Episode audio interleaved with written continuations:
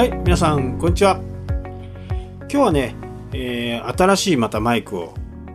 使って録音しています。で、今日は車ではありません。事務所の中からね、えー放送しています。もしかすると静かに聞こえるかもしれないですけど、事務所の中ではね、機械が回ってたり、えーストーブがついてたりしてるんですけど、まあ、どんな風に聞こえてるのかね、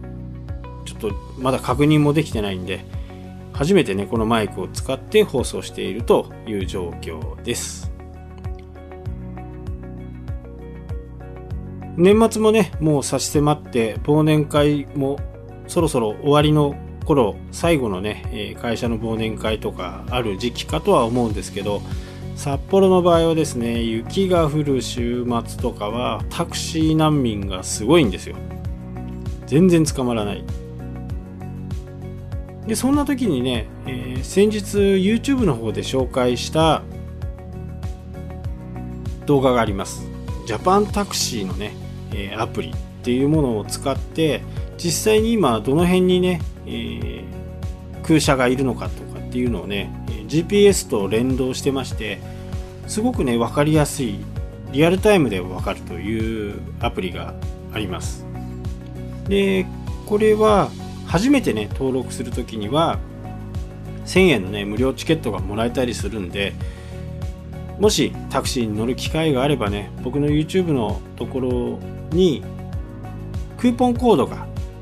貼り付けてありますんでそのクーポンコードを入れると1000円がね、えー利用できる形になります。でネット決済もできるんですよね。で一番初めに乗車するときにどの位置からどの位置まで行くっていう風なものを選びますと料金と時間が大体出ます。まあそれは正確ではないということなんですけど大体僕が使った時はもうほぼほぼ正解でしたね。でそのクーポンを使うにはクレジットカードの情報をね入れなきゃダメなんですけど、えークレジットカードの情報を入れといて、えーネット決済をするという形にして、1000円の割引を使うという形になりますんでタクシーに乗る機会がある方はね早速アプリを入れて1000円のクーポンのチケットをゲットしてね、え登録してみてください。で言っときますけど、えー僕の紹介だからといって僕にね、あのー何かこうお金が入るとかそういったことはありません。アフィリエイトとはねまたちょっと違う形なんでとにかくこのアプリをね、えー多くの人に使ってもらおうということでね、えーやっているようですけどこれなかなか便利ですね。で今年はねこれが初めてのタクシーだったかな。ほとんどあんまり使わないんですよね。札幌にいるとどうしてもこう車での車での移動が多くなります。以前はね、えー千歳空港に行く時には札幌駅からね JR で行ってたんですけど時間と時間の使える自由度差がねだいぶこうやっぱり JR 乗ってる時間は、えーできませんからこういうポッドキャストもね僕車の中でやってることもあってそういう千歳に行く時とかはねこうポッドキャストも非常に有効に使える。いうことで、えー最近はねもう東京行くんでも自分の車で行って駐車場に入れてっていう形ですね。なんせかんせ帰りが楽なんですよね。えーまあ行きはね準備していくんで、えー意気揚々と行きますけど帰りは結構ぐったりして帰ってくるんでまた JR を待つ時間とかねそこからまた乗り換えてとかっていうのがやっぱりちょっとこう不便かなと思って最近はねほとんど車で行く形なんでタクシーをね使う期間時間タクシーを使うことがあまりなくなりましたね。でもこのジャパンタクシーのねえアプリを見て1000円もらえるんだったらじゃあ使っちゃおうみたいな感じですかね。まあ結構安易な感じでね使ってみたところ結構いい感じでしたね。実際にはもう本当北向きとか南向きとか西向きとか東向きに頭をつけて来てくださいっていうようなねあの指示もできるんですよね。そうするとこうそのタクシーの番号が番号ってありありますよね。タクシーの番号1216とか。そういう番号の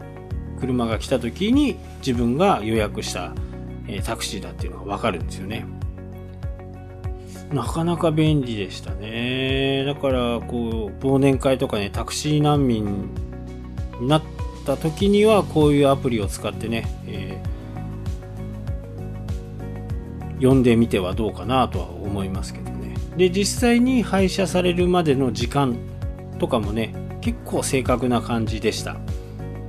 まあその使った時はね路面もそんなに雪が降ったりとかしてなかったんで混雑もなかったんで正確でしたけど実際にそれで、えー、配車をした時に30分とかってなればねその場でもう予約して、え、30分後に指定の場所に来てもらうっていうこともね、え、使い方は結構あるのかなと。特にねこの年末とか忘年会シーズンですんでねそういった時に使うととても便利ではないかなとは思います。うん。これはね結構最近の中ではヒットですよね。これは便利だっていう。まあこういった便利なものがねどんどんどんどん世の中にできてくるとやっぱりこう淘汰されていく部分があると思うんですよね。で実際にドライバーさんとも話したんですけど今送迎するのに電話とかではなくって半分以上がですねもうこのアプリで、えー、呼ばれると。でちょっとご年配のねドライバーさんだったんですけど初めはこれを理解するの結構大変だったよっていうようなね、笑い話もしてましたけど、やっぱりニーズがあるということでね、あの、タクシー会社の方もね、本格的にこう、このアプリをうまくね、活用しているようです。ただ、えー、札幌の場合はですね、このアプリに登録しているのが4社か5社あるんですよね。で、一番上にある SKM 選択肢っていうところがね、こう SEO と同じですよね。やっぱり上の方にいるところにこう人は、えー、どうしても押しちゃうみたいな感じで、で、行きはね、その一番上にある SKM 選択肢を使ったんですけど、帰りはね、えー、ちょっとひねくれてるもんですから、一番下のところにね、えー、頼んでみて、そこでもね、しっかりこう、やっぱり使われている人は多いよっていう話をしてましたドライバーさんがね。まあどんどんどんどんスマホがね身近になってスマホがないと行動ができなくなるような世の中になっていくんでしょうね。まあなかなか理解されない人も多いかもしれないですけどやっぱり便利なものをね使って自分のこうストレスをなくしたりするっていうのは非常にいいですからまあ、電話だとね、えー、住所とかそういったもの、まあ、今だと電話番号を入れるとそこに毎回来てくれることが登録されてればねすぐ来てくれてるようなシステムもありますけどね。あれ結構高いんですよ。ハンコ屋さんでね一回そういうのを入れたらいいなと思って調べたんですけどね。そんな100万とかっていうレベルじゃないんですよね。実際に電話がかかってきてそのお客さんの履歴が出るようなそういうシステムでもうびっくりするぐらい高くていやーダメダメダメやっぱりそういうふうなこうデータがね揃うのがやっぱりこのビッグデータまあうちの場合ですとねしょぼいデータですけどそこでこうデータを探したりお客さんの名刺を探したり封筒を探したりする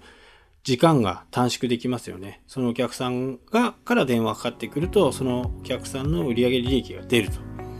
ああ、じゃあ、いついつ頼んだこれと同じでいいですね、とかっていう風な形でね、すぐ今度は印刷の方に入れたりとか。やっ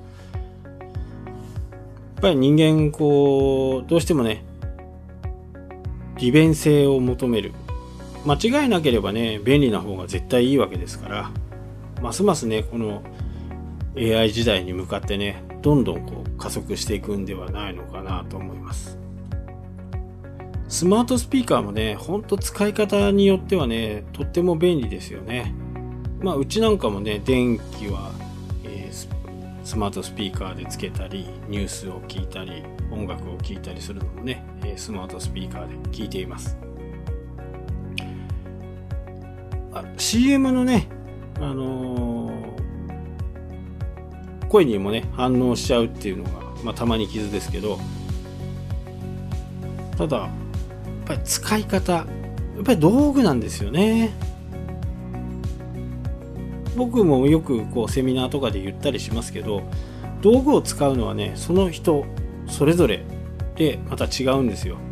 ただ、一般的に使うのはね、えトンカチであれば釘を打つとか何か物を打つというふうにトンカチを使いますよね。まあ、トンカチで、えー、悪いことしてガラスを割ってね泥棒をするっていう人もいると思いますし、まあ、どこまで行っても道具っていうところがね、あのー、やっぱりこうその人その人によってこう使い方がね全然違うと。ただ、えー、人間が作る道具はやっぱり人間が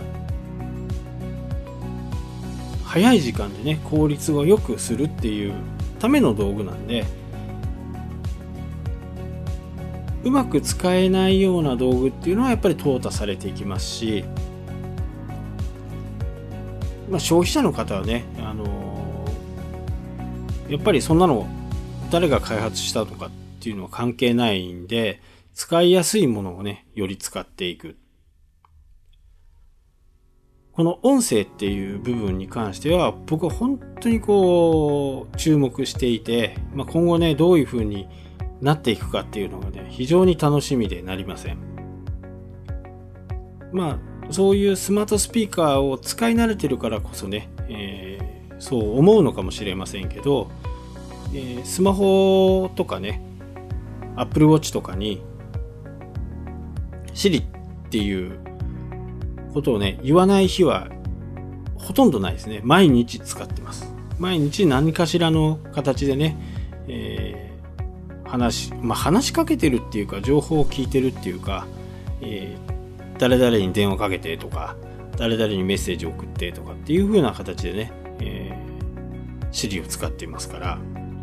これが、えー、後々はですね、もうどんどんこう Siri が覚えていってくれるんですね。で、最終的にはね、誰々さんに電話しなくていいですか？みたいな感じになっていくんじゃないかなと思うんですね。まあそんな感じでね、道具とともにね、私たちもこう、時間を有効に使ったり、活用していく方法をね、まあ日々考えていくわけですけど、このお正月はね、あのやっぱりサイト、ワードプレスじゃない部分をね、しっかりこう作り込んでいきたいなとは思うんですけど、なかなか時間が取れなくてね、えー、どうしようかなと思っていますけど、まあ時間ができればね、えー、しっかりやっていきたいなと思っています。はい、今日はここまでになりますけど、今日のマイクはね、どうだったかなと思って、まあ、アンカーのね、一番のこう、かゆいところっていうのは、こう、リターンがね、なかなかこう、わからないっていう。他のこう、YouTube とかね、ソーシャルメディアだと、そこに対してちょっとコメント書いておいてくださいとか、感想お願いしますとかっていうことが言えるんですけど、この、ポッドキャストの場合はね、一方通行になりがちなね、ツールなんで、